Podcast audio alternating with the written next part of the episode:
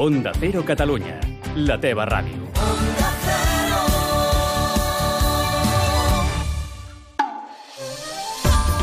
Japonshop.com t'ofereix el Made in Japan. Si vols gaudir dels autèntics sabors del Japó o descobrir les edicions limitades dels teus personatges d'anime i manga preferits, els trobaràs les 24 hores al lloc web de japonshop.com.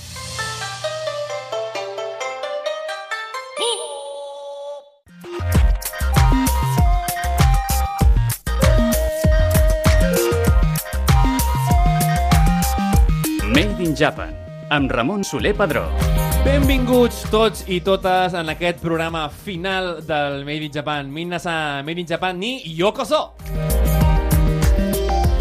I en aquest programa final el dedicarem a fer un concurs sobre cultura japonesa amb els nostres convidats més habituals i més estimats, que aquí els tenim el Toni Torres, el Jonathan López Vera, la Neus Aragonès, el Marc Bernabé, l'Àlex Peller i el Just Castillo. I també m'acompanya l'Albert Lluís per fer les preguntes. Així doncs, així doncs, Hajime!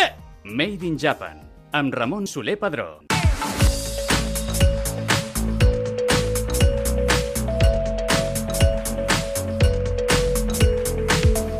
I per aquest programa especial i per començar el nostre concurs volem centrar-nos en l'actualitat que hem revisat durant tot aquest, tota aquesta temporada i és que ara actualitat ja no, no és actualitat, no, ho és, no, no ens enganyem però si heu estat atents estic convençut que sabreu respondre en aquestes preguntes uh, i tinc aquí l'Albert Lluís que els hi dirigirà les preguntes comencem per l'equip vermell, no? Doncs comencem. Eh, comencem per la primera pregunta. Eh, és el Zainu, un poble indígena del Japó, entre quins anys van arribar al que avui és el territori japonès? Donem 5 segons És que a més vaig parlar jo dels Ainu en un programa. Eh, van arribar cap al 300 abans de Crist. Cicle 3? 3 abans de Crist, 3, 4 abans de Crist. Sí? Escoltem? Sí, escoltem. Escoltem la resposta. Que interessant. Llavors es sap que aquests, eh, els Ainu, entre d'altres pobladors, van arribar entre el 30.000 al 20.000 abans de Crist, van arribar caminant. Eh, aquell període, a peu, això. sí, Sí, sí, sí. aquell període de la història japonesa que és el Jomon, aquesta Ahà. cultura Jomon, doncs es creu que una de les branques d'aquella cultura Jomon serien els que, els que hem acabat coneixent com a Ainu. So, Així que podem dir qui són? Doncs són un poble indígena del Japó previ a l'arribada dels eh, japonesos moderns o actuals. M'encanta perquè això demostra que sota pressió tots És, som molt, és molt cruel perquè la resposta correcta, si no s'ha notat, eh, era jo també. O sigui, molt bé, molt bé. Per això, per això... com bona, no? Ah, no. per això, a micro tancat, jo us he dit, he intentat que no us toquin, que no us toquin, perquè, clar, jo no volia que sapiguessis que alguna tocaria, però ja a mi em veieu sonava un que... 3 por ahí. Dit, Sota, sota pressió, sota pressió. Fantàstic. Va, anem a, ara a per uh, l'equip blau a veure quina, quina serà la, la pregunta. Doncs la següent pregunta eh, és per quin motiu l'Aràbia Saudí es considera la nova meca del manga? Bueno, aquesta sí, aquesta em va tocar a mi. És perquè ara hi ha un grup de- d'autors de, de, de manga, de, de còmic, diguéssim, inspirat a- en, en el còmic japonès, que estan publicant a Aràbia Saudí, i el príncep, un dels prínceps de- d'aquesta dinastia real és molt fan d'això i ho volen potenciar, i és per això que es diu ara això, però és una mica exagerat, la veritat. A veure, som-hi, a veure què tal. Que un dels prínceps de, de l'Aràbia Saudita, el nom del qual ara no recordo, però has dit molt encertadament fa un Sí, moment. Mohamed bin Salman, sembla que es diu. Correcte. Mhm. Doncs a- aquest senyor es veu que té una bastanta afició pel manga i té molta afinitat a tot el que és el, el còmic i, i l'animació japonesa, sobretot. I sembla que, que ell té el projecte eh, de, de fer-ho servir, aquest, aquest manga, aquest anime, per poder promocionar temes d'Aràbia Saudita entre els joves, de, de, no només d'Aràbia Saudita, sinó de tots els països del seu voltant. Ja veieu que sota, sota pressió aquí tenim dues persones que actuen de, de forma totalment diferent. El Jonathan López Vera diu, ostres, ara no em surt, no em surt, no em surt, i en canvi el Marc Bernabé ha dit, ostres, si això jo vaig estar, això vaig dir jo... O sigui la que... seva era més fàcil. La seva era més fàcil. Bueno, va, anem a, anem a seguir. A l'equip vermell té, té la possibilitat de, de remuntar i amb la següent, amb la següent pregunta. Som-hi. Va, la següent pregunta crec que serà una mica complicada. Ai, ai, ai. Toni, ajuda'ls, ajuda'ls, Toni. A veure... Amb qui es queda Dani Rovira de la cultura japonesa? Toni, tu saps... Jo és que no he volgut saber res de Bien. tot aquest tema de los Japón, llavors... I és que ni, tampoc l'he vist, eh? però bueno. Però amb què es Jo pot quedar un tio. com el Dani Rovira de la cultura japonesa? És que em fa por. Tenim tres opcions, vinga. A tenim veure, tres opcions. ajuda'ns, Vinga, ajuda'ns. La primera opció és la moda, Segona? La segona, la cultura del manga i anime, i amb tot el que té a veure amb, amb el friquisme japonès, podríem dir, o la gastronomia. Fem la gastronomia. Gastronomia fem? Sí. Sí, jo crec que sí. A gastronomia a la una, a las dues, a las tres, Santi Buah, me quedaría con muchas cosas. Yo, por ejemplo, que soy bastante freak y he sido muy consumidor del audiovisual eh, ¿Sí o no? ¿Qué dices? japonés, pues claro, llegar allí y entrar en las Joder. tiendas y ver la imaginería, que hasta que no llegas allí no eres consciente de, cuán, de cuánto audiovisual Consume, ¿no? eh, hemos consumido todos aquí en España de, de, de Japón, desde Mazinger, los Pokémon, Doraemon, eh, Doraemon, Dragon Ball y todo, ¿no? Dices, claro, es que y a mí todo este, a mí toda esta imaginería me, me, me vuelve muy loco. Doncs sí, sí, uh, era el, el manga i l'anime el que al Dani Rovira li agradava, eh? Dani, hay que comer más, macho. De moment, com, com portem les comptes? Un 2 a 0... 1 a 0. 1 a 0, 1 a 0? Ah, va, ja estic adelantant, eh? Estic adelantant. No hi sesgo, però. Vinga, seguim per l'equip blau a la següent pregunta. Val, la següent pregunta és quins són els videojocs de consola que més triomfen entre els japonesos. I M'ha donat opcions. Tenim sí. les opcions. La primera seria els jocs d'estratègia, els de lluita i els de rol. La següent opció és eh, els d'esports, com els de futbol, bàsquet, etc. O els simuladors de, de cotxes, motos, avions o, i d'altres vehicles. A veure, a veure... El Marc, a veure. Jo, jo diria que és la primera, perquè consumeixen moltíssims Dragon Quest, eh, Final Fantasy... eh, Totes aquest, aquestes franquícies són superpotents. Ja- Pokémon fins i tot es podria Però, incloure en aquestes. ai, ai, ai, jo apostaria... És que no ho sé, perquè pff, podran ser qualsevol de les tres tenint... Clar, no sé. Jo els veig més amb, amb jocs de, de, Bueno, de l'opció número 1. L'opció número 1, a les 3, 2, 1... ¿Estem d'acord? Vinga, va. Pero, pero en general, pues eh, los japoneses son bastante, ¿cómo te diría? Bastante estrictos en su forma de pensar y siguen funcionando muy bien los juegos de estrategia. Una cosa que a lo mejor en España, pues no. Como los Final un Fantasy y esto, que... Bueno, es- es- sí, bueno, eso más de rollo rol, que Sí. también, también funciona bastante. A lo mejor no funcionan las mismas franquicias que en Europa, Sí, pero bueno, rol, estrategia, juegos así un poco más pausados ajá. son los que triunfan en contraste con que luego hay otros que a lo mejor, por ejemplo, los juegos de disparo tipo Doom o Quake Sí. no funcionan bien allí, pero sí funcionan los de lucha. Ah. Porque como son gente tan, tan competitiva, Doncs ja ho heu sentit, uh, 2 a 0 i crec que aquesta, aquesta prova se l'emporta a l'equip uh, l'equip blau, no? Som optimistes totalment. Som optimistes? Sí. Molt bé, doncs així que anem a la següent pregunta. Encara hi ha marge per recuperar l'equip I tant, no? Som-hi, va. Doncs anem per la següent. Què significa literalment Reiwa, el nom del regne del nou emperador japonès Naruhito? Opcions. Les opcions harmonia sense ordre, harmonia sota l'ordre o harmonia, pau i ordre. És complicat i hi ha hagut molta polèmica sobre què significa Aregua, amb la qual és una pregunta xoto trampa. Però, eh, vinga, vinga. Vale. Eh, Repte. perquè surt d'un poema del Manjoshu i llavors allà no queda gaire clar perquè és un poema, llavors no diu les coses... Eh, diria que és harmonia, que d'aquí ve el guà, Uh -huh. i en teoria, clar, és que sota ordre és el que li donava la connotació negativa a Mhm. la resta de països d'Àsia. Llavors crec que de les tres és la més positiva que has dit, que crec que és la tercera. Harmonia sota l'ordre. No, perquè aquesta era massa autoritària, l'altra, la tercera. Pau i ordre? Pau i ordre, sí. Sí? Encara que sí que està el rei aquest aquí, que és... eh, Jo crec que, de totes maneres, depèn del que digui la resposta, jo crec que la donarem per bona, perquè Sí, està perquè- molt ben explicada. Endavant. En el cas de Naruhito, el seu regnat es dirà Reiwa, i és un nom que ha portat moltíssima controvèrsia. Si és que estem a la seva traducció literal, més o menys, voldrà dir harmonia sota l'ordre. I és que la paraula ordre per a molts japonesos els hi recorda encara el món militarista de la Segona Guerra Mundial i de després de la Revolució Meiji, i no volen ni sentir-ne parlar. Molt bé, doncs donem per bo, eh? Sí, jo, crec que, jo crec que sí, sí l'equip vermell eh, us donarà també la raó. Superada. Molt bé, molt bé. Va, a poc a poc, comencem la remuntada. No compensa el del Zaino, però bueno. Escolta, l'important és com s'acaba, no com es No, comença. sí. Som-hi, equip blau. Dan, eh, doncs la següent és per què els japonesos han pescat des de fa segles eh, balenes? La primera opció és perquè és un aliment de luxe que es segueix venent molt bé, o en, en pesquen per diversió, o perquè és fàcil, comporta poc esforç econòmic i de personal. Gràcies. Vinga, crec que el Just li toquen aquesta vegada, És eh? molt complicada aquesta, realment no ho sé.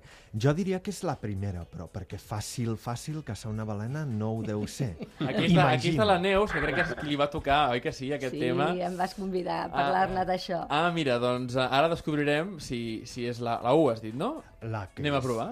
Anem a Que- provar. quina era La U, a veure, anem a llegir la U. La U és perquè és un aliment de luxe que segueix venent molt bé. U, a veure, la 2, tornem-hi, tornem La 2 és es pesquen per diversió. 3. I perquè és fàcil, comporta poc esforç i de personal. Home, per eliminació seria la U. La U. Sí, La U? La U. Que tampoc és exact... Sí, però... La, a veure, la U, a la U, a les dues, a les tres... Som-hi, anem Què vol dir això? Vol dir que pescar balenes és fàcil, eh, comporta poc esforç eh, econòmic de persones, de vaixells, de industrials, etc i dona uns rendiments monstruosos comparats amb qualsevol altra cosa. O sigui, Mm. aconseguir pescar 150 tonelades de lluç, per exemple, es necessiten moltes més persones, més barcos, etc etc i costa molts més diners. Ja ho veieu, eh? Sembla que una balena sigui tan complicada i en realitat només se l'ha de caçar, se l'ha de pujar. Que no heu pescat mai una balena? I ja està. Millor, No. millor no em pesqueu. Ni ho, ni ho recomanem, ni ho recomanem des d'aquí. Va, ja veiem que a poc a poc eh, l'equip vermell ha començat malament el seu camí, eh, però sembla que, que, bueno, que va recuperant una mica terreny. Som-hi, següent pregunta. La següent és què vol dir la, la paraula cocoro? Eh, primera opció, cultura, llengua i país. Aquesta us l'hem regalat, eh? eh, la següent, ànima, cor i ment. I la última, festival de cultura en japonès. A veure, Toni, Toni? Toni que estàs per segona, ahí. no? Molt bé. no? Ànima, A veure, jo, jo crec que sí, no? Sí, sí, sí. Ho, sentirem, aquest però... Un pase ahí, pase la muerte. Eh, Kokoro vol dir ànima, però també vol dir cor i vol dir uh, ment, uh, mentalitat, forma de pensar. Aleshores, és, és una paraula que ho engloba tot. I amb aquest nom el que volíem era eh, representar la cultura japonesa com, eh, com, ens, que, com ens pot enriquir, que, que podem aprendre d'ella Mhm. i que ens pot aportar a, a un nivell íntim, no? I mira, precisament aquí escoltàvem l'Àlex Flair quan ens va venir a presentar el festival Kokoro, precisament que portava aquest nom, eh, però bé, això us ha tocat respondre a l'equip vermell, és una llàstima. Però ara jo crec que estem, que estem empatats ja. Sí. Estem molt Sí, bé, sí, sí. molt bé. Sí. Heu vist com heu donat la volta a la truita. Eh. Molt ràpid. Ara ja, Completament. ara ja tot està en les mans d'aquesta ronda final. Som-hi. La següent, eh, què significa el fenomen eh, karoshi al Japó? La primera opció és tenir poca feina, eh, mort, mort per excés de feina o vocació. Vinga, som-hi, endavant, endavant, sense por. És la segona, la mort per excés de feina. La mort per excés de feina, diu uh, l'Àlex, serà així, no? Escoltem. Però treballar tant no és gens saludable i de fet és que el Japó tenen un problema amb un fenomen conegut com a karoshi, que és mort per excés de feina. Durant el 2016 el nombre de víctimes per karoshi va arribar gairebé als 1.500.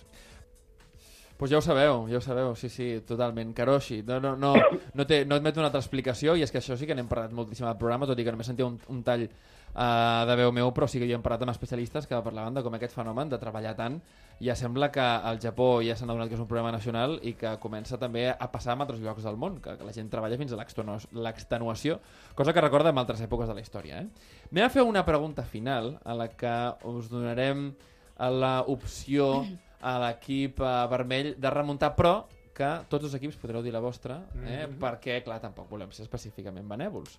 Així que anem a la, anem a la pregunta final. La pregunta final, eh, què són les, is les i- illes Kurils i amb quin país al Japó es, dispus es disputa la seva sobirania? Amb Rússia, és un arxipèlag que hi ha al nord. és un arxipèlag que hi ha al nord que, que connecta amb el continent. És un, tot una cadena d'illes. Hi ha unes quantes que són japoneses reconegudes, hi ha unes quantes que són russes i hi ha unes quantes que són en disputa. Les té Rússia, però el Japó també les vol. Excel·lent. Excel·lent. molt bé, molt bé. De totes maneres, que com dic, ràpid, tots, vaig ràpid abans que... tots dos... Ah, bé, està bé, està bé. Llavors, què fem de pulsador? Hem, una hem inventat era una... una competició, això? una norma nova. M'ha dit que estava també com oberta i tal, dic, vaig... Jo us donaré els punts a tots dos i això fa que al final guanyi... Quin equip guanya? A l'equip blau. No? Equip Aoi. Molt bé, doncs som-hi. Anem a la següent, a la següent secció.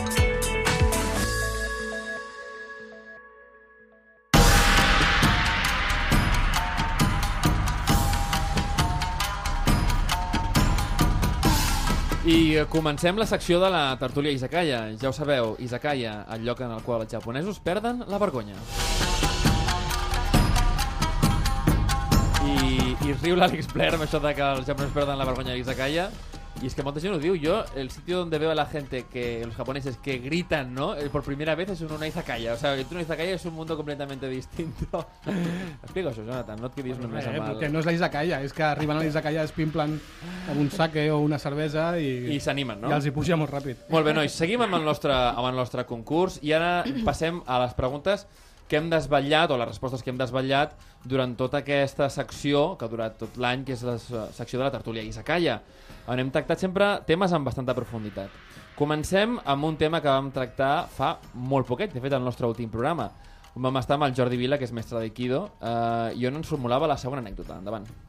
Jo t'explicaré una història que és certa, eh, de Terry Dobson, un americà que va estar durant l'època de la invasió dels americans al Japó, de la Mhm. Segona Guerra Mundial, amb Hiroshima i tot allò. Aleshores, ell anava amb, amb tren al metro pel, pel Japó, per Tòquio, Mhm. i eh, de cop i volta un home s'aixeca mig borratxo, allà comença a pagar tota la gent, a donar cops era un home enorme, i aleshores ell, que era un marine de la- de l'Armada, la, eh, es va aixecar en seguida per anar a reduir-lo, com tu dius, un bon cop. Seria eh, que, la reacció animal que tenim tots, no? Sí. I aleshores es va aixecar un japonès. Es va aixecar un japonès i... Pregunta per l'equip blau, per l'equip AOI. Opció número 1. L'agressor acabava al terra després de rebre un cop de puny. Opció número 2. L'agressor era reduït amb una tècnica d'aikido. Opció número 3. L'agressor va tornar a seure tranquil·lament. Temps. Home, si és especialista d'Aikido, aquest senyor suposo que té a veure amb la, amb la resposta número 2, però... Per lògica. Per però lògica, no m'estranyaria que fos la tercera, sí, però bueno. que parla d'Aikido... Quina voleu? Quina voleu? La 2 o la anècdota 3? d'Aikido, La 2, la 2. La 2? Sí? Sí, la, uh, Sí. No, està, no està molt convençut l'Àlex, Sí, eh? sí, sí, sí, sí. Ok, doncs anem a escoltar la resposta. criatura molt petita, el va agafar, el va tocar a l'ombro, el va fer sentar i va començar a parlar amb ell. Van Ahà. començar a parlar de sake, de, Ahà. de la beguda japonesa, Sí. d'aquí a allà, i de cop i volta aquell home es va calmar i aquella situació que era terriblement eh, negativa i violenta es va reconduir i es va pacificar. Aleshores, el Terry Dobson, quan va veure jo, li va preguntar al japonès com havia aconseguit això, i ell li va contestar això, és Aikido. Què us sembla, eh? Inesperada aquesta, eh? És un final inesperat, precisament l'hem posat per això, perquè no, no, no, no, som, no són agents, no? I ell ens explicava precisament això, que l'Aikido es tracta de no propiciar l'agressió. Va, som-hi. Uh, pregunta número 2, i la passem a l'equip vermell. Els doblatges uh, d'anime al Japó... Ostres, que el Toni està content, eh? Uh, els doblatges d'anime al Japó, tres opcions. Cada doblador enregistra sol, dos, enregistren tots junts, tres, cada doblador fa takes de 20 segons. Temps. Toni. Bueno, és la segona, però es, es fan de 3 en 3, de 4 en 4, depèn de, depèn de l'estudi també, però es fan quasi tots alhora, sí, sí. Molt... ja veurem. Eh, Sí, sí. Aquest any vam treballar amb la Rika Matsumoto, Mhm. que és, diguéssim, el és una dona, però el personatge és l'Ash, que és el protagonista de Pokémon. Sí, sí, l'Ash Ketchum, eh? Sí. Llavors ella explicava que aquesta, aquesta dona porta 20 anys fotent Pokémon. O sigui, vull dir, és, un, és, és la veu d'un nen, Sí. però vull dir, té 50 i pico i, i segueix fent el mateix, eh? I llavors ella explicava que, que normalment graven tres a la vegada, perquè Mhm. ells primer reben, em sembla que aquí no es fa això, que et donen el, el text primer, la gent s'ho estudia i arriba ja com si fos al teatre, pam, Que com va, si no? fos una obra. No, no. I llavors per això... Estaria- estaria bé, Sí, estaria guai. Sí, sí, doncs uh, ja Ho ho diré. veureu. No, això, el tema és que, clar, l'avantatge és que el Toni hi era en aquesta, en aquesta pregunta, llavors juga amb avantatge. Molt bé, Toni. Va, doncs seguim. Anem a la, a la, següent, eh, a la següent pregunta, que ara li toca a l'equip a l'equip blau, i és uh, una que ens desvetllava el nostre bon amic Julián Lavado, que és un viatger fantàstic del Japó, de fet s'ho ha fet absolutament tot, t'explico unes anècdotes que, bé, jo no havia sentit, escoltat mai, i una d'elles que a mi em va sorprendre era aquesta, potser vosaltres la coneixeu, no? Uh, a la localitat japonesa de Uwajima se celebra típicament lluites entre. Típicament, eh? Volem dir, no volem, volem dir que eventualment se celebrin, sinó típicament. Lluites entre 1. Sumotori 2. Bous 3. Ossos. Mi em sona més a dos. Ja et sona alguna cosa, a mi no em sona a veure, que la tercera segur que no. Sa- Els ossos no. Escoltem els ossos. Els toros bravos, els, bra els bous, eh, sí? Ah, em sona que hi ha alguna cosa de, de tauromàquia al Japó i podria ser això. Podria ser això? Escoltem-ho, doncs, vinga. Se sacan en procesiones. eh, ¿También? Sí, y por cierto en Uwajima es donde hay también esa accesibilidad de eh, esta especie de combates entre toros eh, bravos. ¿En japoneses? Sí, se hace una vez al año. Qué bueno. O sea que, Oye, lo voy a ir a mirar ahora mismo al ordenador, ¿eh? Divertidísimo, Aquí en, realmente. en Uwajima sí que, esti- sí que estuve yo viendo el castillo, que es uno de los 12 castillos. Sí. que quedan, pero no, no tocaba la festividad, ni una ni otra. Estoy viendo el templo, Nah. pero bueno. Nos y- perdimos la fiesta. Del castillo, por lo menos. Una d'aquestes tradicions que, que, que no coneixem i quan parlem a, a moltes vegades de temes drets dels animals a- amb la Neus, doncs no ho coneixíem això, oi que Ho no? desconeixia completament, vull dir que haurem de fer una mica d'activisme cap Sí, allà, eh? no de- només amb els dofins, sinó ara... Ha- Haurem de veure també què passa amb això, no? eh, no, no sí, de fet, sabia. de fet són, són uh, si, si ho veieu en les fotografies i els vídeos i tal, no, no són uh, bous petits i tal, i sembla bastant els, els, els, bueno, els toro bravo no? de, de, de la tauromàquia espanyola però en aquest cas no s'enfronten eh, amb, no? amb, amb, amb homes, no? sinó que s'enfronten entre ells.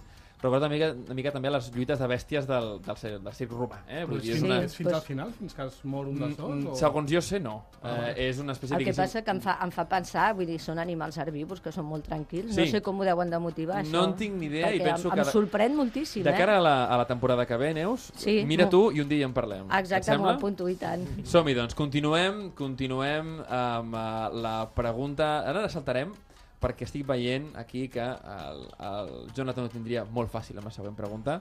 Sí. Per tant, anirem, anirem a la pregunta número 5 i la pregunta número 4 ja, ja hi no tornarem. val. Som-hi. Uh, el plat típic de cap d'any al Japó ens el, ens el desvetllava el Roger Ortuño. Jo us dono tres, tres opcions, ¿vale?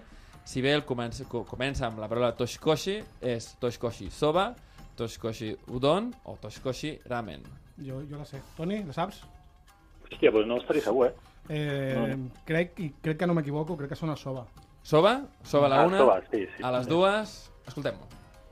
Sí, bueno, eh, aquí comemos las 12 uvas, como sabéis, pero en, en Japón pues es típico después de cenar comer los fideos, eh, fideos soba, eh, se llaman toshikoshi soba, sería como el soba para, para hacer el, el- el cambio de año. Y luego también es muy típico, pues ya en Año Nuevo, pues eh, el ose chiriori, que sería todas las comidas ceremoniales de, Año Nuevo, que de hecho han sido declaradas pues Patrimonio de la, de la Humanidad por la UNESCO. Y bueno, hay un sinfín de platos que, tienen pues mucha carga simbólica por, eh, cada ingrediente o cada plato pues tiene una un- como algo supersticioso, digamos, ¿no? Pues ja ho veieu, sí, sí, eh? fàcil, eh? Tot i que te l'he canviat, eh? El Jonathan, l'equip del Jonathan, el Toni la Neus. Aquesta que has canviat la faràs l'altre equip? Ah, sí? Ah, vale, sí, no, sí, ja sí, sí. curiositat. Ja veuràs, ja veuràs. Uh, Som-hi. Equip blau, no, no és difícil, no és difícil. Com es deia el samurai negre que va estar al Bueno. servei de Oda Nobunaga? Jonathan, Jo sisplau. ja sé, no cal ni que diguis les opcions. Som-hi. Yasuke. Yasuke, escoltem-ho. El, els, els documents jesuïtes parlen de criado, Mhm. perquè està molt lleig dir que era un esclau, però era un esclau. Era un esclau, ahà. Sí, era un esclau com molts que tenien els jesuïtes. Si, miren els, si mires els típics quadres en van, Mhm. aquells que es veu un vaixell dels jesuïtes arribant amb, aquelles, amb aquells núvols de color daurat, Mhm. eh, veuràs que hi ha molts, eh, moltes persones, molts negres per allà eh, portant caixes o, o portant-li una sombrilla, El una parasol, ombra, sí, sí, sí, sí, el parasol, sí. etc. Mhm. Doncs eren esclaus, normalment de Moçambic, que era un, una escala portuguesa, diguéssim, era una base portuguesa on feien escala els jesuïtes que anaven fins al Japó bordejant l'Àfrica, i llavors el Yasuke, aquest famós, era, era un esclau d'aquests, que a més resultava que era un noi jove i molt gran, molt fort, i, i va ser el primer que, que així que les elites japoneses van veure, i llavors els va cridar molt l'atenció, i Oda Nobunaga va Mhm. demanar al Sadro Balignano, que és aquest líder jesuïta, li va demanar que el anés a veure, però portant, va insistir molt en que portés aquell home de color negre. Llavors, bueno, en una entrevista que és bastant famosa i apareix a les cròniques eh, japoneses, és de lo poc que apareix a les cròniques oficials japoneses, sobretot aquest tema de contacte, eh, van al·lucinar amb aquell, amb aquell noi de, de color negre i fins i tot el van fer despullar i el van fer amb, amb diferents olis i sabons, Mhm. van estar allà frotant perquè no s'acabava, o Nobunaga no s'acabava de creure Que no estigués que pintat. que no estigués pintat. I llavors quan van veure que no, que el, que el nano era així, eh, li va demanar a Alessandro Bali- Balignano que li regalés, tal Mhm. qual, clar, hem de tenir en compte que era un esclau, amb el qual era un objecte, diguéssim, eh, i va entrar a formar part de la guàrdia personal del sèquit d'Oda Nobunaga, amb la qual teòricament va passar a ser un samurai, Mm -hmm. i fins i tot li feia favors com deixar-lo menjar a la mateixa taula que ell, Ostres. que no li deixava fer alguns dels seus homes de confiança, i es sap que amb la darrera batalla de, de Nobunaga, amb la que va morir, amb aquella... A Honoji, aquell- no? Sí, a Honoji, l'atac al temple Honoji per part de Ketchi Mitsuhide, se- es sap que, eh, que Yasuke va estar allà lluitant, defensant a Nobunaga, Mhm. no va morir i, curiosament, eh, quan va acabar la batalla, Akechi Mitsuhide no el va voler executar ni li va deixar que es fes eh, tampoc el seppuku, el harakiri, perquè deia que no era un home, que allò era com un animal, i Oh. llavors, gràcies a aquest racisme, diguéssim, Sí. es va salvar, perquè el, el va deixar lliure, perquè va dir que no valia la pena ni executar-lo, que no mereixia un honor com ser executat. I llavors es sap que va tornar amb els jesuïtes a Nagasaki i que des d'allà va tornar cap a Mozambic i ja se li perd la, la pista. Ostres, És un- qui- quina vida més curiosa, eh? Quina vida més curiosa que s'ha d'anar a fer una pel·li d'això. que ben eh? explicat, eh? Aquí li hem donat molta cova al Jonathan, Sí, sí. però realment perquè és una història que, que és boníssima, vull dir, i que uh, molta gent des de- des d'Europa no la coneix, val la pena explicar-la, i ja vam dir en el seu moment que, escolta, Hollywood ja està, està tardant massa a fer una fans, pel·lícula, fans eh? que diuen que l'estan preparant, però... Però no, eh? Però no. Va, anem a per la, a la, per la següent pregunta, i és que la diversitat uh, religiosa al Japó, ens ho deia la Raquel Bouso, és quelcom que s'ha d'entendre quan va arribar uh, diguéssim, diferents religions estrangeres a unir-se amb, la que, amb la que ja hi havia, no? Però la paraula religió, quan s'introdueix al Japó? Opció número 1, al segle XV. Opció número 2, al segle XIX. Opció número 3, al segle VIII. Eh, Toni? O, o disparo? Diria que la primera, però no, no estic gaire segur, eh? Vull dir, no. No, al 15 no, perquè al 15 encara no havien arribat allà els portuguesos, van arribar Viquipèdia, al 16. Viquipèdia, jo crec que van ar- el Shugyo, crec que és la paraula de la que parlem, diria que va entrar amb tota la reforma de Meiji, etc. Per tant, al segle Per XIX? tant, al segle XIX, sí. Escoltem-ho. Por cualquier cosa, si decimos creencias religiosas, eh, el origen del término religión en Japón es del siglo XIX, por Mm. tanto, en no todo el mundo, eh, cuando es preguntado por su religión, responde de la misma manera, porque eh, se asocia a una doctrina o a una afiliación a un grupo religioso y la gran mayoría no lo están. Dos tercios de la población japonesa no se considera religiosa. Ajá. Ahora bien, eh, puedo contestar de una manera más breve que la mayoría participan de una vida religiosa eh, vinculada con el budismo de la tierra pura. Molt bé, doncs la Raquel Bosch ens donava aquest insight super, super interessant sobre, sobre la cultura religiosa. Uh, Toni, tu que, tu Sí. que vius amb una japonesa, com, com porten el tema de la- de l'espiritualitat? Bé, home, és mitja família shinto, mitja budista, vull dir que en realitat tampoc li donen gaire... O sigui, no són molt practicants, però cada cap d'any i tot això sí que és... Bé, anem a això, als temples i tal. Escolta, ara és, Però un, bé, és, una, és una pena que no et toqui la, la següent pregunta, perquè aquesta hi va ser tu en aquesta, en aquesta secció. Però Ah, va, sí? va per l'equip blau. Ara us posarem una cançó d'anime i m'heu de dir, a veure si reconeixeu de quin, de quin anime és. És un anime molt famós que aquí es va, va sonar molt, eh?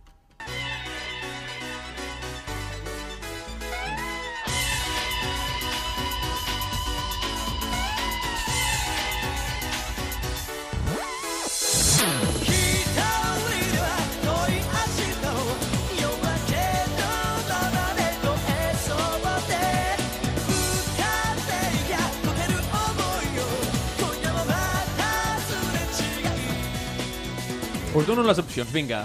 La primera opció és Rurouni Kenshin, la segona és Slam Dunk, la tercera és Death Note. A veure, me l'estan passant a mi, però jo tinc un, un, una capacitat horrorosa per recordar aquest tipus de dades, de musicals i tal, però sona més Rurouni Kenshin. Sona. Rurouni Kenshin? Sí. Resposta correcta, resposta correcta.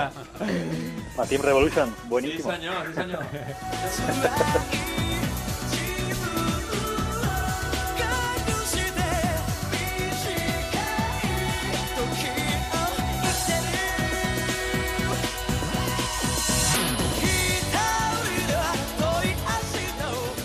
Anem a per la, a per la número 8, eh, i és que parlàvem, quan al principi del programa, al principi de, de la temporada, parlàvem molt de viatges, no?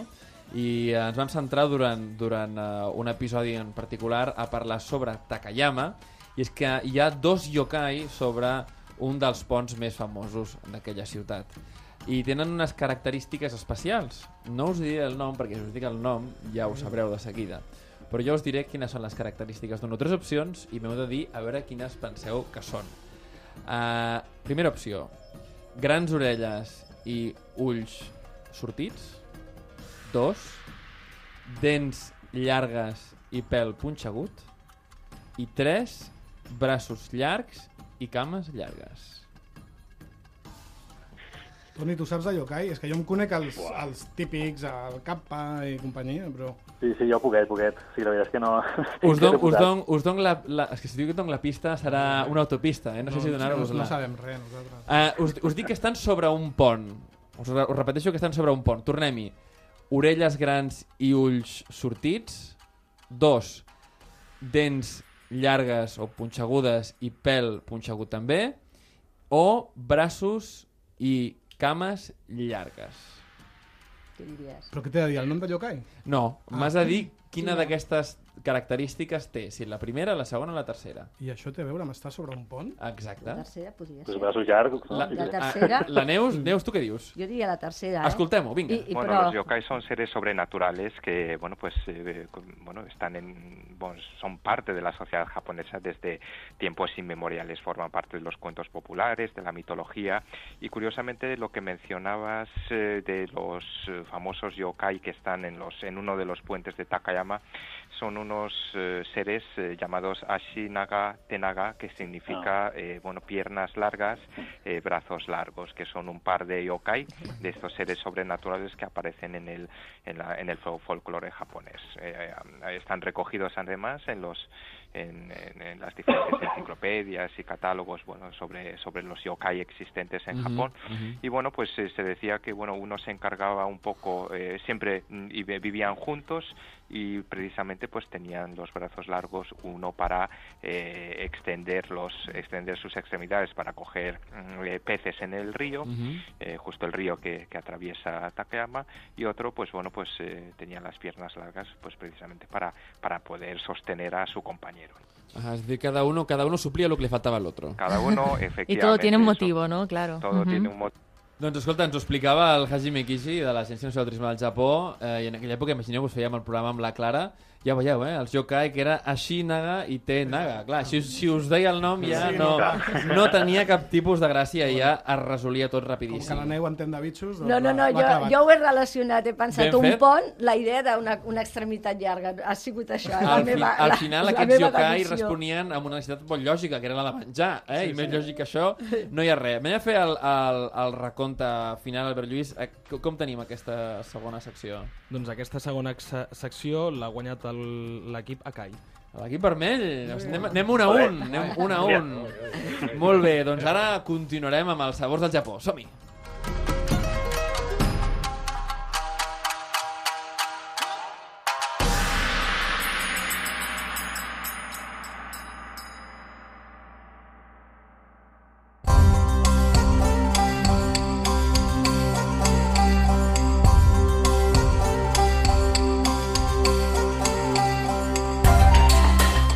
Ja, ho som, ja som aquí amb la nostra secció gastronòmica, amb els sabors del Japó, amb el Raúl Carda des de japonshop.com. Raúl, bienvenido al Made in Japan, ¿cómo estás? Muy bien, muchísimas gracias. Hola a todos. Hola, oye una cosa, eh, estamos eh, a punto de regalar un lotazo de productos de japonshop.com al, que- al equipo que se proclame ganador de este primer concurso del Made in Japan.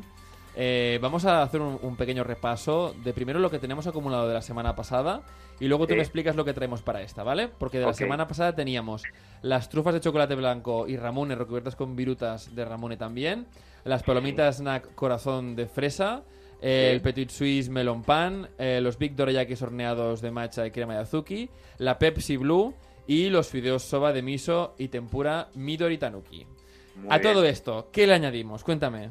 Pues a ver, añadimos eh, la nueva, bueno, el nuevo refresco de moda en Japón de esta temporada, que es la Fanta de melocotón rosado momo y melocotón amarillo. Ajá, que lo tenemos justo Com- aquí encima, sí, sí. Sí, sí, combina el dulzor del momo, que es el melocotón típico japonés rosado, y eh, la acidez del blanco, que es más ácido. Qué bueno, o sea que es una combinación de, de melocotón, ¿no? Es una combinación de melocotón típico, típicos japoneses. Las dos variedades son, son típicas de allí, de Japón. Luego tendríamos una Coca-Cola de edición coleccionista que han lanzado en Japón, que son botellas de aluminio Sí. y son diferentes ciudades de Japón. En este caso es Kioto. Hace, hace un momento estaba Mark eh, bromeando con Jonathan y decía que Jonathan, si no era la edición especial de Oda Nobunaga, no le interesaba. Pero ya la acaba de coger ahora mismo porque parece que sí, que le gusta el premio, ¿eh? Sí, sí. Eh, luego tenemos eh, los Kit Kats. Los Kit Kats japoneses que ya sabéis que son muy famosos por sus sabores extraordinarios. En este caso es mm, Kit Kats de sabor Sakura y Sake. Una combinación de Este me acuerdo que lo, trajiste ya hace un tiempo y este triunfó Mm. muchísimo. O sea que está muy rico. Además, el Kit Kat japonés es el de, de sabores, es el típico que te traes para, de, de, de omiyage para dar a tus familiares, a tus amigos cuando vienes de Japón, ¿eh? Sí, sí, es, es, es- sí, es un... Además son más suavecitos. Son- no Eso son tan sin duda. dulces Siempre el sabor no es, tan, no es tan azúcar así, pam, ¿no? Sino que es más, Sí, sí, más es más light. Y luego una versión del primer eh, ramen que se lanzó al mercado en Japón y a nivel mundial, que fue el Chicken Ramen, ¿Sí? que todavía se elabora, pero ahora han lanzado al mercado lo que es una versión yakisoba. Normalmente es con sopa, para comer con sopa, y Vale. esta versión es con, con yakisoba, es yakisoba y con mucho Naruto. Vale, vale, pues oye, pues eh, yo creo que con esto están satisfechos nuestros concursantes. ¿Es- ¿Es así o no, chicos? Sí, sí, sí. ¿Sí? Sí, ¿Sí? sí, ¿Os gusta? Pues oye, va, a ganárselo. A las preguntas, vamos allá. Raúl, la primera, dispara. A ver, va para qué equipo es. Para el equipo rojo empezamos Rojo. vez, ¿eh? A ver, esta es un poquito, a ver, ¿dónde se comercializan los refrescos de, bueno, los nuestros populares chupa chups? ¿En Japón o en Corea? ¿Dónde se comercializan los, Los, chupa chups? el refresco de Chupa Chups. Refresco de chupa chups. ¿En Japón o en Corea? Tony, Tony, a ver qué decía Toni? por ahí. Tia, que los he visto ja, però Yo- Japón, supongo que... Yo no sé, yo es que no, No he- segur, eh, no, no estic seguro. No los he visto nunca, entonces. De- una, una opción, chicos. Si yo ¿Corea que Japón? decir, yo diría Corea porque no los he visto en Japón. ¿Corea? Tony dice que los ha visto. ¿Corea? A ver, Raúl, ¿tú qué dices? Pues sí, es en Corea. Corea, que- muy bien. en Corea, muy bien, muy bien. Muy bien, Lo único que ahora se están, eh, se están poniendo de moda en Japón, pero los traen desde Corea. Ajá. Mira, ves, Tony los vio en enero, pero bueno, que han empezado en, en Corea. Bueno, fantástico, oye, muy bien. Primer Sí. punto. Vamos a por el equipo, a por el equipo azul. Eh, bien, el equipo azul. A ver, esto... ¿Se debe sumergir el sushi en, en la salsa de soja, sí o no? Ajá. ¿Se debe Ah, sumergir bueno. el sushi en salsa de soja, sí o no? La, la respuesta es sí o no, o, o- o es, o es eh, qué parte del, del sushi se tiene que sumergir. ¿Cómo lo hacemos? Bueno, lo podemos hacer como eh, sí o no. ¿Sí o no? Vale, va, sí o Eso, no. básicamente. ¿El sushi se sumerge en soja, sí o no? Pues sumergir es un poco heavy, ¿eh? suena mal, no. Mojar en la parte del pescado en soja, mojarlo ligeramente, sí, sumergir no. Vale, eh, Raúl, respuesta. Pues perfecto, sí. Correcta, O sea, se debe sumergir, muy bien, eh, la parte del pescado, pero no la del arroz. Porque hay mucha gente Sumergir que no, sumerge mojar un absolutamente poquitín. la del Exacto. Es que de, de ahí viene la pregunta, claro, porque hay mucha gente que se llena como un vaso entero de soja y dice, bueno, esto lo, lo hundo un poco y cuando el arroz ya se ha despegado, ya Se me, me lo- se me deshace la bola del nigiri, ¿no? Claro. Cuando se cae el arroz dentro de lo Sí, que sí, es de- lo de la salsa de soja, Ahí ya vamos, Val. Vamos a por, la, a por la segunda pregunta para el equipo rojo. Bien, pues hacer ruido al comer en Japón es, mm, eh, es- está bien o está mal, o sea... ¿Buena educación sí, o mala educación, no? Eso es. Bueno, Tony supongo que la sabe también. Sí. No, que sabe que sí. Sí, sí. Demuestra apetito. Y aparte, cuando como la comen también los soba, por ejemplo, el ramen, lo comen muy caliente, también es para meter aire, en la boca y que se enfríe un poco el...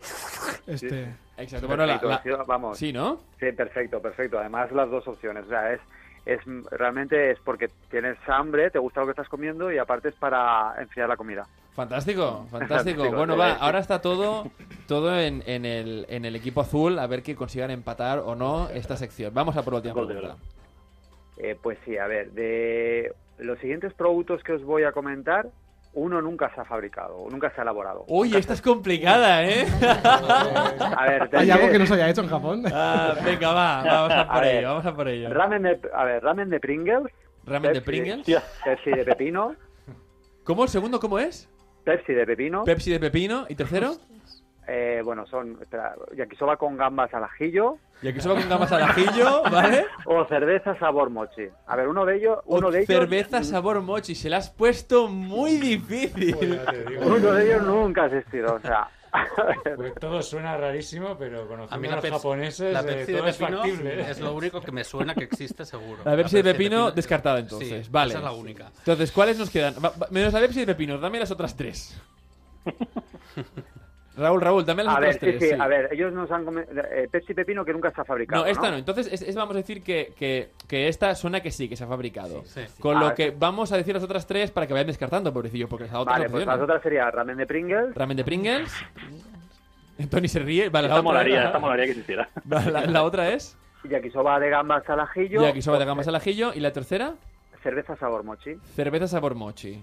Venga, chicos, tres opciones. El ramen de Pringles. Sí, porque a mí es que no me suena que las Pringles estén en Japón, pero... El ramen de... Sí. Vale, a ver. A mí si me dijeran que existe, me lo creería. Sí, claro. Esa es la cosa. Pero, ¿estáis de acuerdo en que sería el ramen de Pringles el que no es? Sí. Venga, va. ¿Sí? Ramen de Pringles a la una, a las dos, a las tres...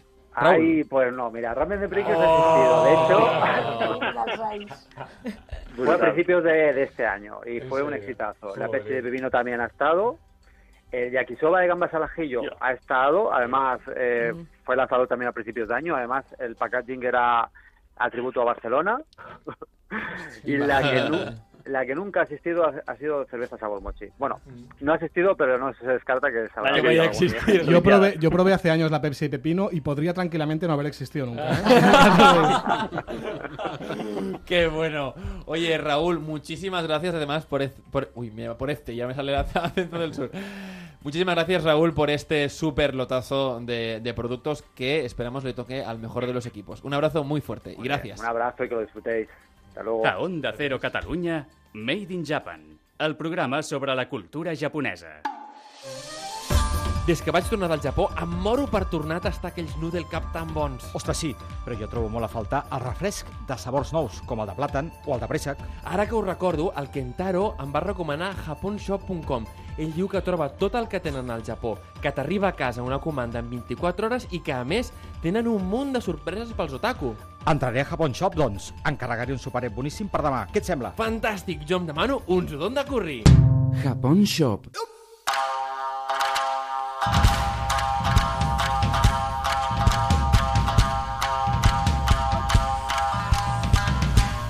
I seguim, seguim amb el nostre programa, amb el nostre programa especial, l'últim programa d'aquesta temporada, uh, i ho fem amb la càpsula nipona, que era aquella secció que hem dedicat sempre a aprendre una miqueta més de japonès.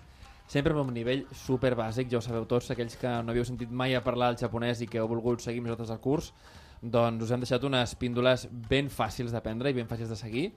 I no sometrem al tercer grau als nostres convidats, que no es preocupin, que ja sé que tots coneixen una mica la llengua, eh, i els serà d'allò més fàcil seguir les preguntes que ens formula la sessió TKB. Som-hi, la primera. Com es diu en japonès?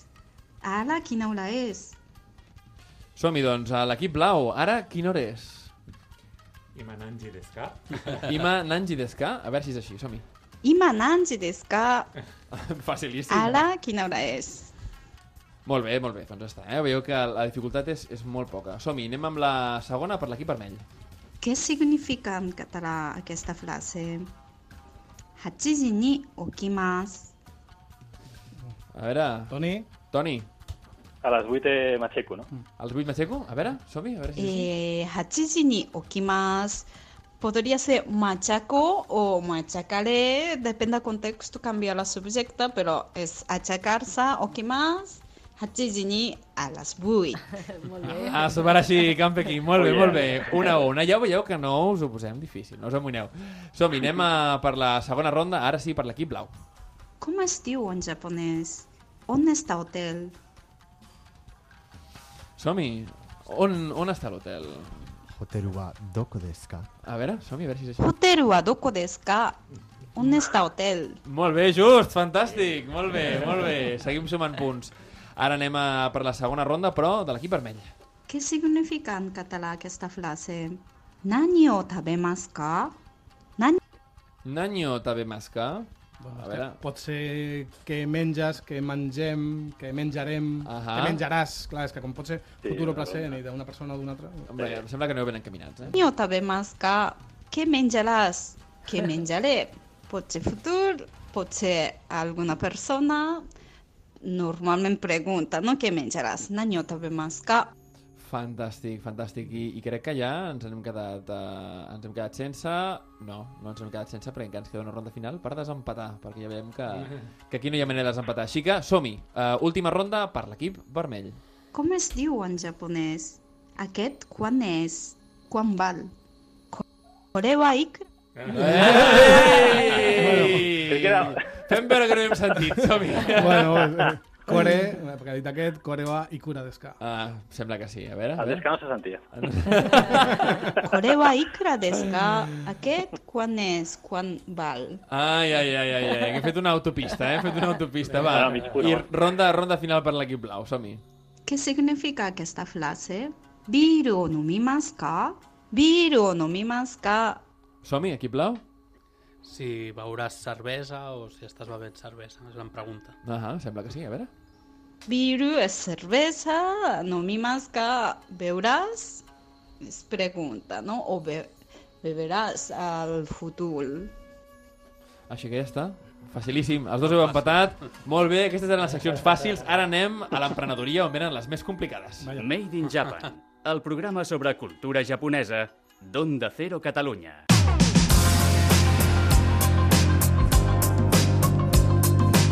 Acabàvem sempre, i acabem sempre el Made in Japan amb l'emprenedoria, coneixent aquelles històries de persones que decideixen per iniciativa pròpia o dins altres inici- iniciatives més grans vincular el Japó amb el nostre país.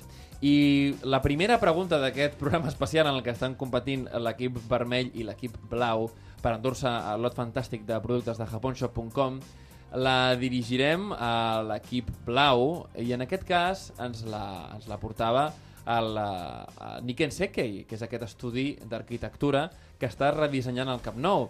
I ells deien que al principi no pensaven en incorporar cap element d'arquitectura japonès fins que al final van veure que podia ser una bona idea. Anem a veure quin és l'element d'arquitectura que Niken Sekei portarà al Camp Nou. Opció número 1, una atalaya en Gawa.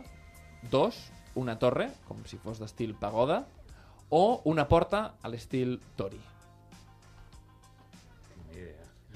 Complicat, eh? Complicada la pregunta. Jo diria, pot, a veure, per eliminació, Sí? més aviat la primera, no? La Talaia? No, bueno, Engawa és Sí. com un... Com... L'Engawa és aquell, aquell lloc, diguéssim, De...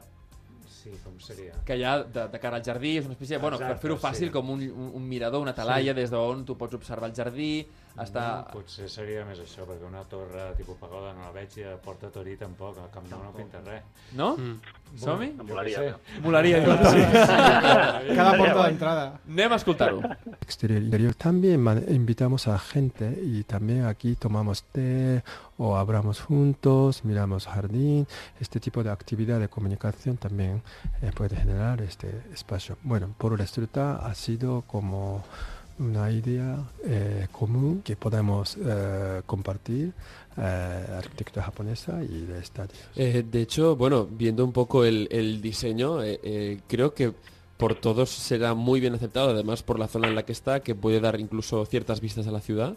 Y creo que hay mucha gente que además de ir a, ver al Barça, obviamente, a ver los partidos, también podrá aprovechar, ¿no? Que será pues el Camp Nou se convertirá en una atalaya también para, para ver Pero Barcelona. Nos Ah, gusta- ens ho explicaven tal qual, que era un Engau, el que passa que l'àudio era molt, molt llarg, li hem decidit tallar la meva explicació, i deien això, doncs que faran, per cada pis hi haurà un Engawa des del qual doncs, la gent abans i després dels partits podrà doncs, contemplar primer la posta de sol abans d'un partit, després la ciutat eh, amb, les nits, amb les llums nocturnes, amb la qual cosa doncs, aquesta era, diguéssim, l'adaptació japonesa al, a l'estadi, al nou estadi del Camp Nou. Eh, la segona pregunta va, eh, la vam tractar amb el Jorge Laceras, que és el president del CG, i ens donava algunes pistes sobre com fer negocis al Japó, però definia d'una forma molt clara l'aproximació en aquests negocis. Això va per l'equip vermell. Era una aproximació als negocis en línia recta, en cercles concèntrics o de forma piramidal. Equip vermell.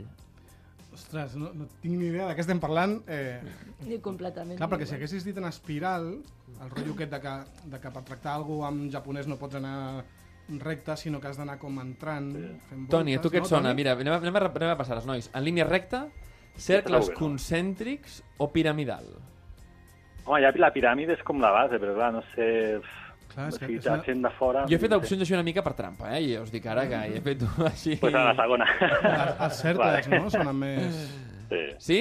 Esteu segurs? Eh, No. No. cercles a la una, a les dues... Som-hi, escoltem-ho. Eh, eh, la, la- la táctica o eh, el- el- el- lo que están haciendo ellos, el formato es, como me dijo eh, eh, uno de los presidentes eh, europeos primeros que tuve, fue eh, de círculos concéntricos. Es decir, Ujú. la aproximación de Japón y del mundo japonés y del mundo de los negocios japoneses, pero también de la cultura japonesa, hacia cualquier cosa no es en línea recta como hace la cultura occidental, sino que es en eh, progresivos círculos concéntricos que van eh, eh, intentando entender todos Ujú. los 360 grados del problema o, o de lo que se está analizando y poco a poco se va centrando, centrando, centrando hasta que lo comprenden, según ellos, perfectamente. Y a partir de ahí es cuando se toman las célebres decisiones por consenso. Es decir, quizás un proceso más largo que, que el que damos aquí en Occidente. mucho más largo y, y mucho más complejo porque eh, de nuevo eh, en ese proceso de 360 grados de círculos concéntricos no solamente se analiza las cosas desde un punto de vista sino que se analizan desde muchos puntos de vista. Luego eh, es conocido que en las compañías japonesas como mínimo en, en la, en la mía en Yamaha era así parece que es en casi todas o en todas. Es decir cuando eh, se analiza un problema o se va a tomar una decisión no solamente es un departamento, una persona o un equipo Ya. que analiza el tema, sino que se pide lo mismo simultáneamente a tres o cuatro equipos distintos. I això sabrà qualsevol persona que hagi treballat a- a- en una organització japonesa, que ells han de primer saber molt bé de què va el tema, conèixer molt i a partir d'allà són molt eficients, però primer se l'han d'estudiar molt el tema, això sí que, sí que podem estar d'acord, no? Eh, de fet, el, el, el Toni ja deia, ostres, tu, la piràmide i tal, però al final, eh? Ah. sembla que l'espiral, de l'espiral que tenia Sí. Al principi el Jonathan anava ben encaminat. Va, anem a per la tercera pregunta, per l'equip blau en aquest cas, i és que eh, vam tenir una entrevista amb Francesc Corberó eh, des de Nissan i ens va explicar bastant bé com seria el futur de la mobilitat, eh, parlem dels cotxes, de l'intelligent mobility, no? a, a les ciutats i als trajectes interurbans. I ell va dir, i va assegurar, que la conducció autònoma avui en dia és 100% possible 1. En un carril únic 2. als desplaçaments interurbans 3. A totes les vies i espais urbans. Temps. Pregunta complicada, eh? Pregunta complicada. Però penseu amb lògica i us sortirà la resposta segur. Tornem-hi, eh? Carril únic, desplaçaments interurbans la- i totes les vies i espais la- urbans. En un carril únic, potser no? Però és com massa fàcil, no? Aquí us heu de guiar pel sentit, pel sentit comú, nois. Pel Ah, sentit comú. avui en dia, deu ser. Avui en dia, no, no, no d'aquí. Avui en dia 100% viable, què és? Carril únic, desplaçaments interurbans, qualsevol que sigui, i totes les vies i espais urbans. Carril únic. Sí. Carril únic? Sí? Sí o no? Ah, clar, no, és que us estic dient jo la resposta i Aquesta potser segur, us però estic... que potser hi ha més, no? Sí, va. A dia d'avui sí. A dia d'avui sí. Sí, és a dia d'avui sí. Va, anem a escoltar-ho. És la conducció autònoma per carril únic. Això vol dir que en el moment que agafem la ronda, en el moment que agafem l'autopista, en el moment que agafem l'autovia, i només en aquests casos, i ho dic molt clar, perquè hi ha gent que pensa que ja podem moure'ns de manera autònoma dins de l'àmbit urbà, no, encara la tecnologia no ens permet això amb garanties i amb seguretat, apretes un botó i el cotxe et porta del punt A al No punt B. No m'ho crec. Eh, Un exemple que m'ha- a mi m'encanta perquè l'he fet i és fantàstic. No? Me'n vaig a Girona, Sí. entro a l'autopista, poso ProPilot i jo no toco el volant, No puc jo no toco el pedal de freno i jo no toco el pedal d'acceleració. I és més, si a sobre hi ha tràfic, tampoc. El cotxe mesurarà la distància de seguretat, la velocitat, pararà i arrencarà quan ell convingui. Sembla meravellós, això que està explicant. I les curves les farà ell, jo no les faré tampoc. Per motius de seguretat i perquè Nissan creu que el cotxe autònom mai serà un cotxe sense volant, el conductor ha de seguir tenint un contacte físic amb el volant, però no té que manipular-lo, senzillament un contacte físic, i evidentment la mirada posada al front. Clar, no ens important. permet par parlar amb la parella que tenim al costat o llegir el diari, Mhm. com alguns casos que hem, eh, desa desafortunadament llegim. Molt bé, doncs ja ho veieu, teníeu tota la, tota la raó i per això us he dit, eh, heu de pensar uh, avui en dia 100%, 100%, que no hi hagi marge d'error, per això eh, fèiem, fèiem, uh, fèiem donar molta importància al 100%. Anem a recordar, perquè ara ja ve l'última pregunta de totes, que li toca a l'equip vermell, però anem a recordar com està pressió, el eh? marcador. Sense pressió. Albert, som-hi. Um, el marcador global de tot el concurs és, és a 3 a 2, de moment guanyar l'equip vermell. De moment guanya l'equip vermell i és qui li toca la pregunta final. Nois, nerviosos? Molta pressió, molta sí. pressió. doncs som-hi. Joaquim de Toca, que és el responsable de Muji Espanya, ens va explicar l'origen de la marca als anys 80 al Japó. I és que aquesta marca va aparèixer perquè, opció número 1, hi havia una manca de productes de qualitat. Opció número 2, hi va haver-hi un boom de marques de luxe europees. Opció número 3, hi havia una falta de marca de luxe japoneses. Temps. A veure, la darrera suposo que no, perquè falta de productes de luxe japonès i a més Muji no és de luxe, és... tampoc és que sigui baratillo, però és una cosa assequible. Eh, qui, quines eren? Tornes a... Sí, i tant. La primera i la segona? Som-hi. La primera és manca de producte de qualitat a bon preu. Segon, el boom de les marques de luxe europees i la falta de marca de luxe japoneses. Suposo que la primera, no? La primera? Anem a escoltar-ho. Llavors, per aquestes marques japoneses que van anar pel món, també van vindre marques occidentals, bàsicament de luxe, en el món del retail, de les botigues, van entrar a Japó perquè l'economia japonesa era molt forta. Llavors van començar a vindre marques tipus pues, Prada, Louis Vuitton, Chanel, Ah, etc. vale. Llavors, què va passar? Que els japonesos es van tornar bojos de les marques. Això ho comentaves l'altre dia al Sí. programa, eh, quan parlàvem de moda. Sí, sí, sí. I eh, en aquest moment, bueno, que els japonesos mm, van quedar bojos de les marques i van començar a comprar, van, es va convertir en una societat molt marquista, va haver-hi uns senyors que treballaven en uns grans magatzems que es diuen Seibu, que és com el corte inglès japonès, Sí, sí. i que van decidir, escolta, doncs farem uns productes que el logo, la marca, no sigui important. Llavors, eh, uns productes de qualitat, qualitat japonesa, i simples, eh, bàsics, que eh, la gent ho valorés per al producte en si. Exacte, no per la marca que tenen, Sí, eh? no per la marca, l'envoltori, el color, o sigui, simples. I van... Ja ho veieu, ja ho veieu, eh? No sé si m'ha encertat o no. No, no, no, no, no, no. És, és a dir, l'origen de la marca Muji va ser als anys 80 la bogeria que hi havia per les marques de luxe i també explicava ell, eh, també a la resta de l'entrevista... no és una marca de luxe, no? no? No, no, no, ho sé, ho sé, però ell, ell explicava això, dir, la seva, la seva explicació sobre per què i com va néixer i el marc en el que va néixer Muji va ser per fugir de, a la marca, de que el valor anava eh, sempre vinculat a la marca, no, no per crear productes de qualitat assequibles, perquè ja n'hi ha al Japó, Mhm. sinó per crear una no marca, i perquè hi havia aquesta bogeria als anys 80, també del mercat eh, de segona mà i del mercat negre de marques. I d'aquesta manera doncs, és com va, com va néixer Muji. Déu-n'hi-do, eh, la pregunta, Nois, Déu-n'hi-do. clar, home! Penseu que totes les difícils anaven a l'equip blau, doncs no, no. Si no ens ha tocat ni una difícil. Que... Una... Anàvem a fer tot... Anàvem a fer tot equitatiu. Anem a veure com ens ha quedat el, el recompte de marcadors. Doncs tenim un empat, 3 Tenim, a 3. tenim un empat, tenim un empat. I amb aquest empat ens n'anirem a casa, ja us ho dic, eh? Combate a muerte con cuchillo. Som-hi, anem a despedir el programa. A Onda Cero Catalunya, Made in Japan.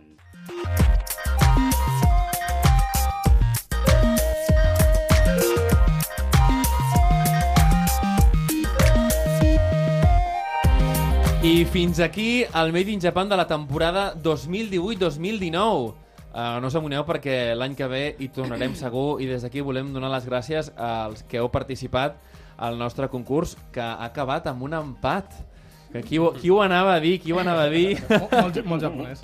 molt japonès, sí senyor. Toni Torres, de Here Comes the Sound, eh, estudis a Barcelona i també promotor de bandes japoneses, moltes gràcies.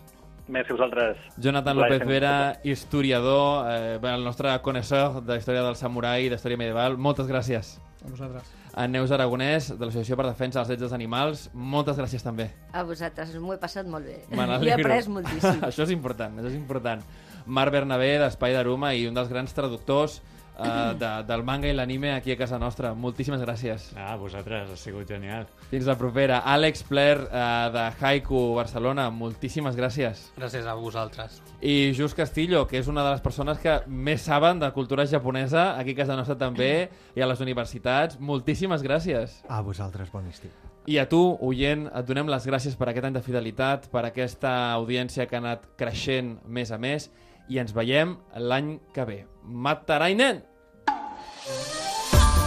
Japonshop.com t'ha ofert el Made in Japan. Si vols gaudir dels autèntics sabors del Japó i descobrir les edicions limitades dels teus personatges d'anime i manga preferits, els trobaràs les 24 hores al lloc web de japonshop.com.